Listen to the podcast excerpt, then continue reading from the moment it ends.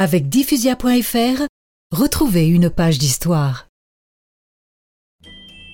Des moines qui gardent le sépulcre de Saint Nicolas les introduisent dans le sanctuaire. À peine les négociants ont-ils achevé leur adoration qu'ils interpellent leur guide. Indiquez-nous, frère, où est caché le tombeau du saint. Les moines, pensant n'avoir devant eux que des pèlerins ordinaires, leur montrent d'abord un coin du sanctuaire.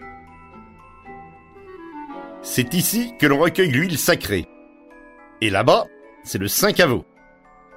J'espère que vous n'êtes pas ici pour enlever notre précieux trésor. Frère, c'est précisément l'objet de notre venue. Mais Saint Nicolas ne permettra jamais qu'on le touche. Ce que vous avez de mieux à faire, c'est de vous en aller. Mes frères, toute résistance est inutile. Messieurs, la sépulture est là. À peine le tombeau révélé, les recherches commencent. On défonce le dallage, on brise le tombeau en marbre blanc. Et soudain, le corps apparaît, baignant dans une huile qu'on appelle depuis Sainte Manne. On se hâte de charger ce merveilleux trésor, tandis qu'au loin apparaissent les navires vénitiens.